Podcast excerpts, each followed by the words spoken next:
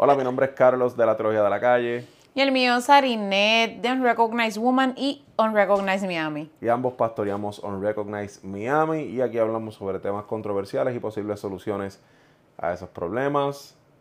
Me encanta. ¿Qué está pasando, Sarinet?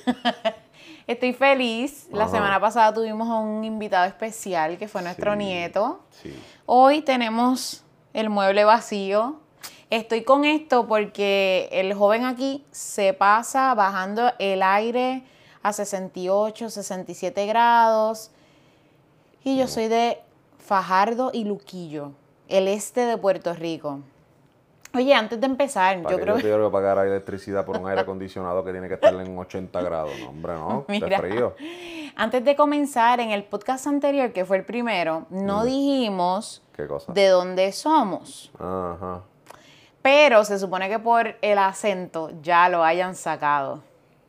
Yo soy boricua, nací en Fajardo, Puerto Rico. Vengo de una familia maravillosa. Eh, fui criada católica. Eh, a mis 15 años dije, yo no quiero saber de la iglesia, ta, ta, ta, ta, ta. Y no supe nada de la iglesia, aunque según yo no quería saber de Dios. Cuando tenía problemas oraba. y a eso, había fe todavía. sí, a eso de los 27 para 28 años, ya yo sabía que Dios me estaba buscando de alguna otra forma, porque llegué a los caminos del Señor a mis 28 años. Y desde ahí no hay marcha atrás. Tengo 41. Gente, 41. Qué lindo. Sí, bello. Y pues, ahora hablarles tú un poquito de ti. Bueno, pues obviamente yo también por mi acento soy de P bendito R. ¡Woo! Este, yo soy del centro de la isla, de Juntas Puerto Rico, nacido en Ponce. Y crecí en un hogar no necesariamente cristiano. Mi mamá había sido apartada, mi papá no era creyente, pero toda la familia de mi mamá y toda la familia de mi papá sí todos eran creyentes y como que por ahí crecí siempre escuchando sobre Dios, leyéndome la Biblia, etcétera. O sea, mi familia me leía la Biblia, etcétera, cuando era niño y hasta que a los 10 años mi mamá decidió regresar a los caminos del Señor, asistir a la iglesia. Desde los 10 años estuve asistiendo a la iglesia. Hasta los 16, que me aparté un poco, me decidí enfocar un poco más en el deporte, etc. con el deporte vinieron otras malas decisiones. No culpa del deporte, culpa mía. Am, y me creía el más superestrella, etc. Y me creía con 16, 17 años un rockstar, pariciando en 20 sitios. Este, ¿Te llegaste a emborrachar? Bendito. Entonces, ya varios años más tarde, nuevamente el Señor me encuentra y de ahí hasta ahora, gracias al Señor, ha sido una relación, eh, no quiero decir con alta y baja, ¿verdad? El que ha tenido las bajas soy yo, obviamente, Ah, pero sí hemos estado aquí perseverando en la fe. Como dicen ¡Wow! nuestros hermanos, aleluya. perseverando firme en la fe. Oye, por ahí mismo es que viene el tema de hoy. Mm, Y viene porque, bueno, como les dije, yo crecí en una, en una familia católica. claro. A los católicos se les conoce como personas que son permisivas. Mm. Como que todo lo dejan pasar, todo es, todo es bueno. Liberales. liberales, ¿verdad? Pero de verdad que yo agradezco a mis padres el haberme inculcado la fe en Cristo desde muy joven, desde niña. O sea, yo me acuerdo que mi mamá me hacía arrodillarme. Arrodíllate y hay que orar el Padre Nuestro. Y allá yo iba, oraba el Padre Nuestro. Así que esa oración modelo o el Doña- Padre Nuestro lo aprendí por mi mamá. Doña Deli no suena así tan Pues, agresiva. me arrodillaba cuando niña y vamos a orar el Padre Nuestro. Y fue bien bonito. Entonces me crió una nana que era prima hermana de mi mamá, que ella era católica, pero practicante full también como mami. Mami en aquel momento era católica, ella también, mi nana también, y mi nana siempre siguió siendo católica. Y mami Juana, que la recuerdo con mucho amor, también era, arrodíllate, vamos a orar el Padre de Nuestro. Recuerdo que mami Juana era la que me llevaba a las clases de catecismo. En fin, este, yo sé que tenemos backgrounds diferentes, ¿verdad? Tú creciste desde los 10 años en una iglesia protestante slash bautista, yo en una iglesia católica. Pero creo que tenemos en común el que pensamos o nos enseñaron que porque está escrito en la Biblia, yo lo tengo que hacer. Exacto. O porque está escrito en la Biblia, esto es lo que haría Jesús. Entonces, de eso yo quiero hablar hoy. Dale. Yo quiero que hablemos de que porque algo sea bíblico o porque esté escrito en la Biblia, no necesariamente es algo que sea o es cristocéntrico. Claro. O es algo que haría Cristo o Jesús. Háblanos un poquito de eso, Carlos. Mira, usualmente ah, existe la tendencia, ¿verdad? O el pensamiento de que la Biblia como libro, um, la Biblia como, como instrucción de Dios, como palabra de Dios, es igual a Dios.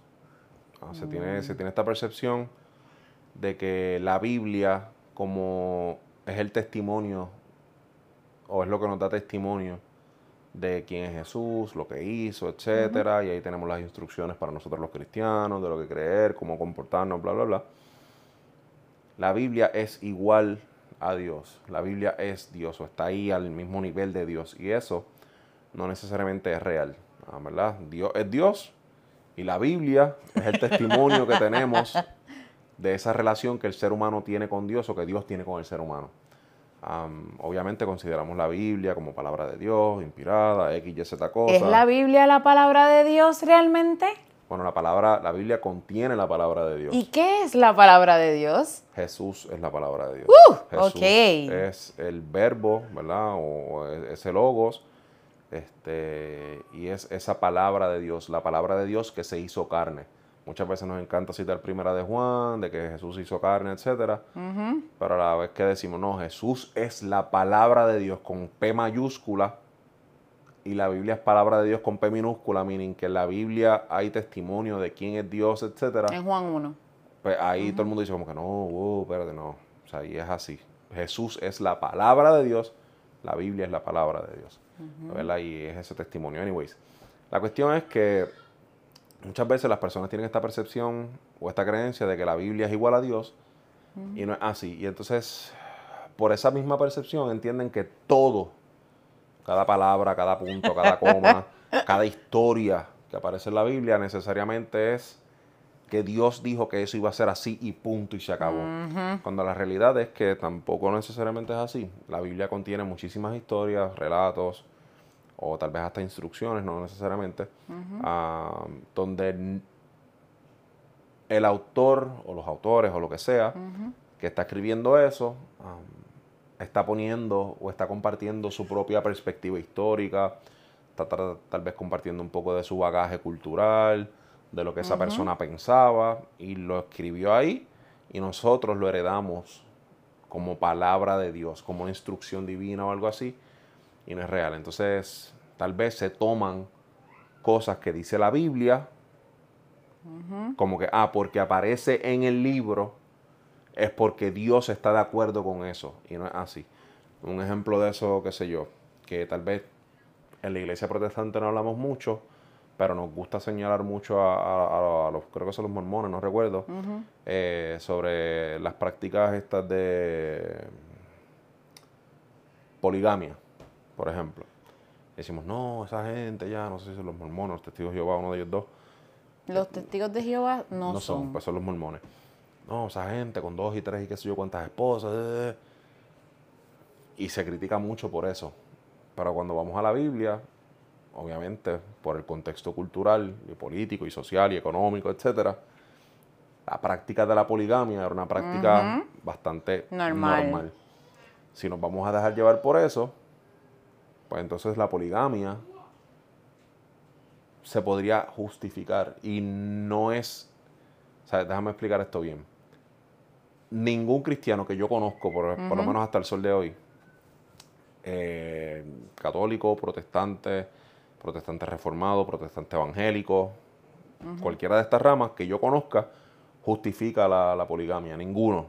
Yo no conozco a ninguno ni utilizando la misma Biblia. Y cada vez que se, toma se toca el tema de la poligamia, dicen, ah, no, es que hay que entender y hay que tomar los textos en su contexto, etcétera, qué sé yo qué más. Pues entonces Lo, mismo, aplica a todo. Lo mismo aplica. Si esos textos que aparecen en la Biblia, en la Biblia que nosotros consideramos inspirada por Dios, palabra de Dios, etcétera, se entienden que se tienen que aplicar en unos contextos y a una interpretación bíblica y a unos rugores para poder entenderla y aplicarla, conocerla a, nuestro, a nuestra sociedad y a nuestro contexto hoy, lo mismo aplica para las otras cosas.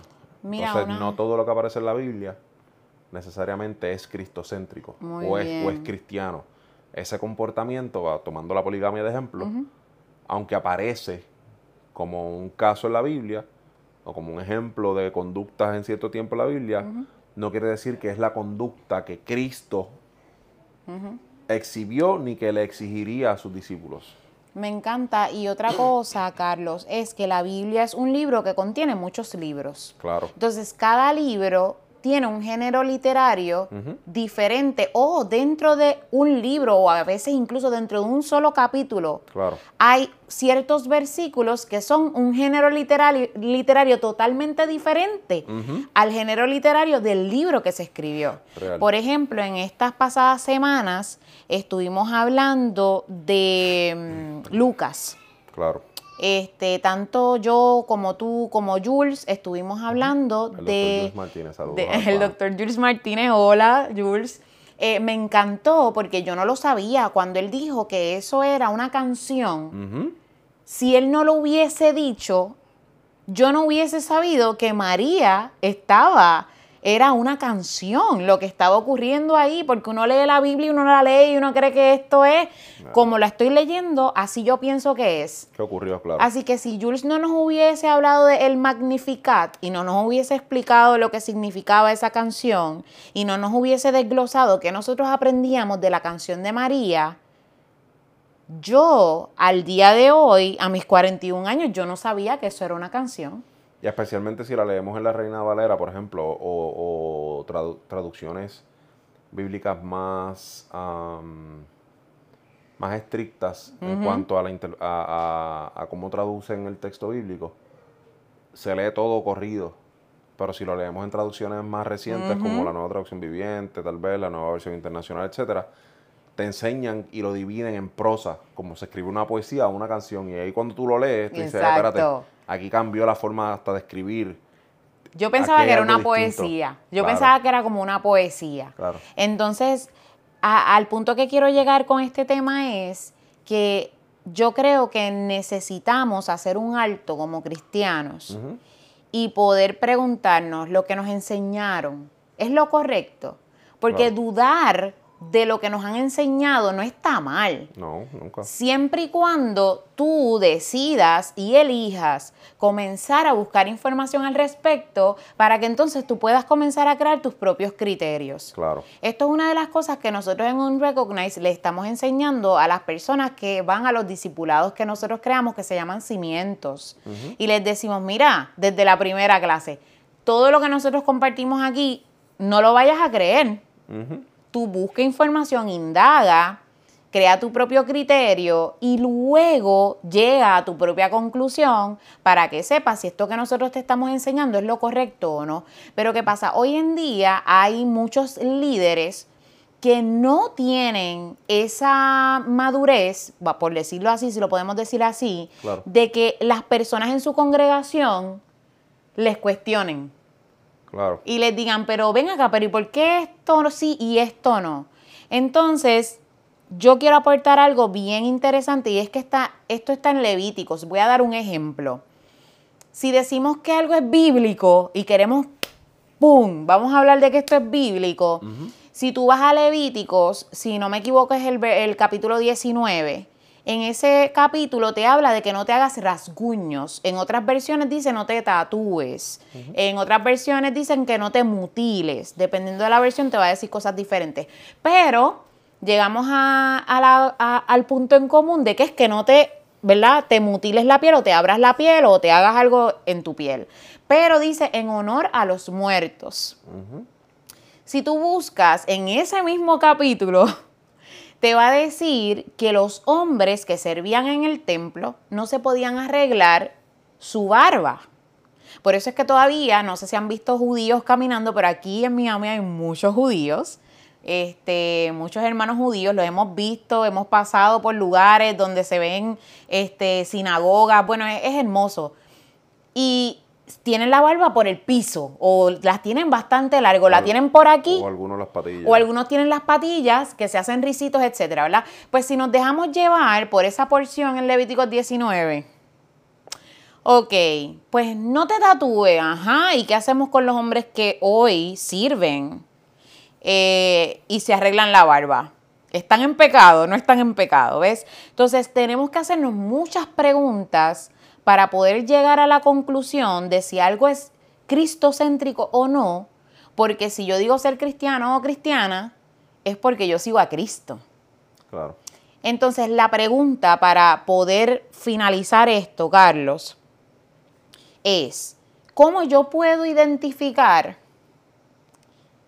que algo es cristocéntrico Claro. y que algo no necesariamente yo lo tengo que aplicar en el hoy? ¿Cómo yo puedo identificar eso? ¿Cómo, lo, cómo, cómo saberlo? Claro, mira, en la Biblia hay, hay dos tipos de mandamientos, los que son descriptivos y los que son prescriptivos. Los que son descriptivos, por ejemplo, como tú mencionas, Levíticos, etcétera, está describiendo una situación específica en un momento específico, en un lugar específico. En un tiempo histórico, en un momento histórico, en un lugar histórico. Esa era la instrucción que se tenía que seguir. Tal vez esos mandamientos no son para nosotros hoy. Lo que sí, esos son mandamientos descriptivos. Lo que son mandamientos prescriptivos sí son los que prescriben, obviamente, valga la redundancia, o los que no caducan, los que siguen teniendo vigencia, valor, importancia, relevancia, orden en nuestra vida hoy en día. ¿Cuáles son esos mandamientos? Amar al Señor tu Dios con todo tu corazón, amar a tu prójimo como a ti mismo, honrar a tu padre y a tu madre, este, qué sé yo. Todos esos tipos de mandamientos que sabemos y que entendemos que en esos mandamientos está el carácter de Dios, está la esencia de Dios, que es el amor. Punto. Todos aquellos mandamientos que, o aquellas instrucciones que tal vez algunos líderes religiosos nos den, tal vez con la mejor intención del mundo, no sabemos.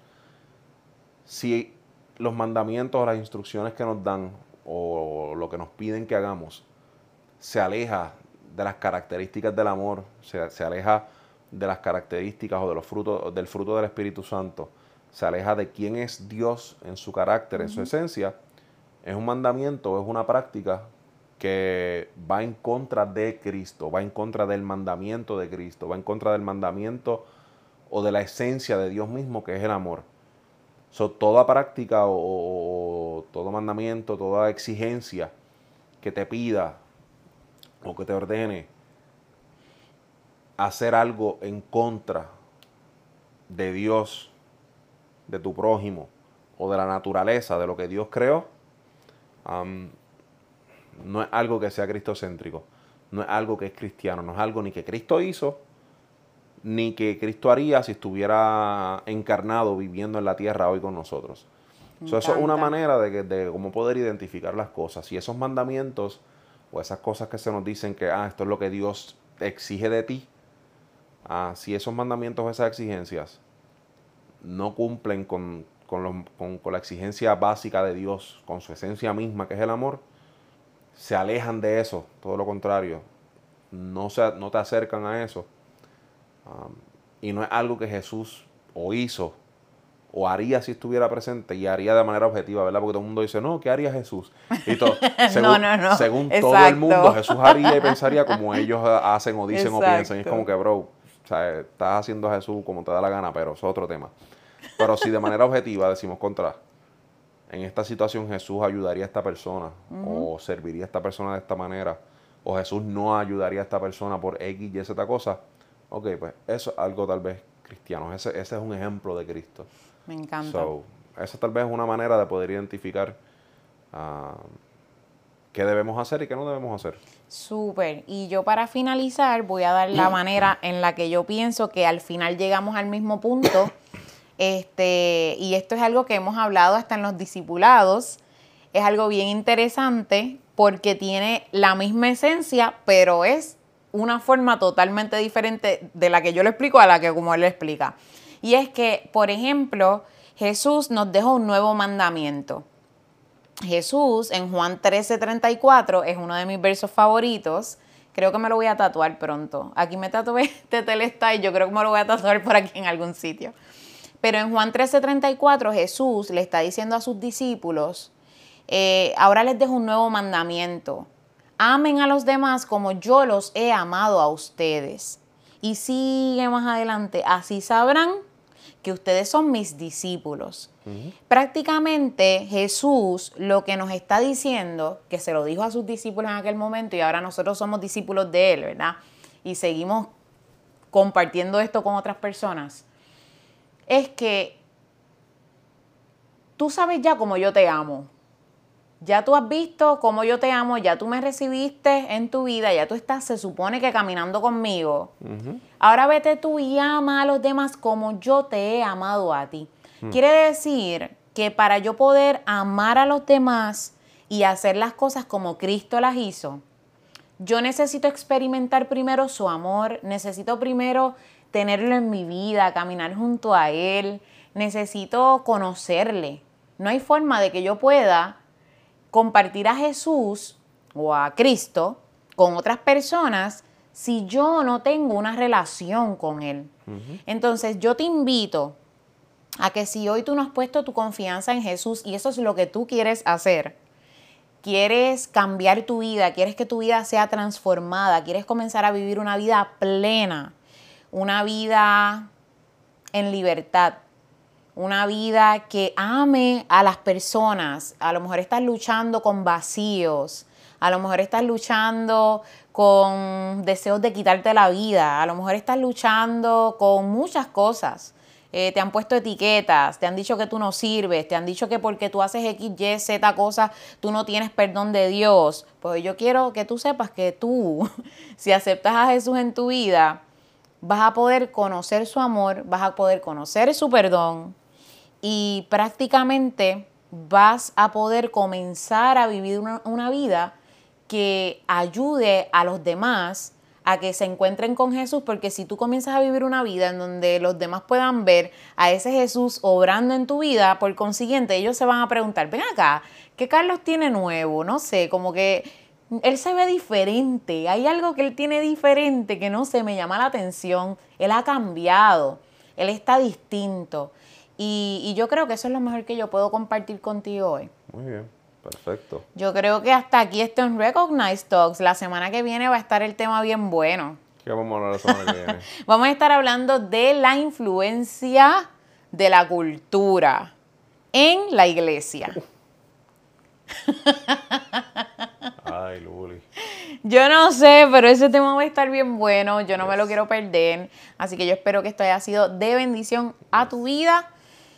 Nos vemos la semana que viene. Suscríbete al canal, acuérdate de seguirnos en todas las redes sociales, en Recognize Miami, Ask Leadership Team, Dios en las redes sociales, La Teología de la Calle. Tenemos 26 cosas corriendo a la vez por ahí. Ay, y sigue a nuestros amigos de Humble Heart. Bestia. Oh, esta teacher. Es que tengo el micrófono aquí en el medio, pero Friends, para la teacher de Sari se ve mejor. Friends with Sinners de Humble Heart, los panas allá, shout out durísimo. Y yo soy la primera. O sea, Amigos de Pecadores, donde yo soy la primera. Ah, exacta, exactamente. Lo que pasa es que somos pecadores redimidos. pero seguimos siendo pecadores. Yo creo que eso es bueno para otro tema. Porque hay gente que se cree como que santa, de un nivel de, mi santidad está acá y tú sabes, vemos a los demás acá. Ajá, tú pecas todos los días, pecamos todos los días, o sea, algo algo hay. Todo el mundo peca menos ellos. Exacto. yo creo que eso es un buen tema, lo voy a anotar. Dale. Así que ya sabes, ahí tenemos otro, otro podcast que viene por ahí también pendiente. Bueno, otro episodio de este podcast. Más bien, así que Sari, placer, amigo teólogo. Mira, yo, amigo teólogo y teólogo. Muy bien, son teólogos, son teólogas y son recognized friends. Son amigos reconocidos, así que hasta el próximo episodio. Dios les bendiga.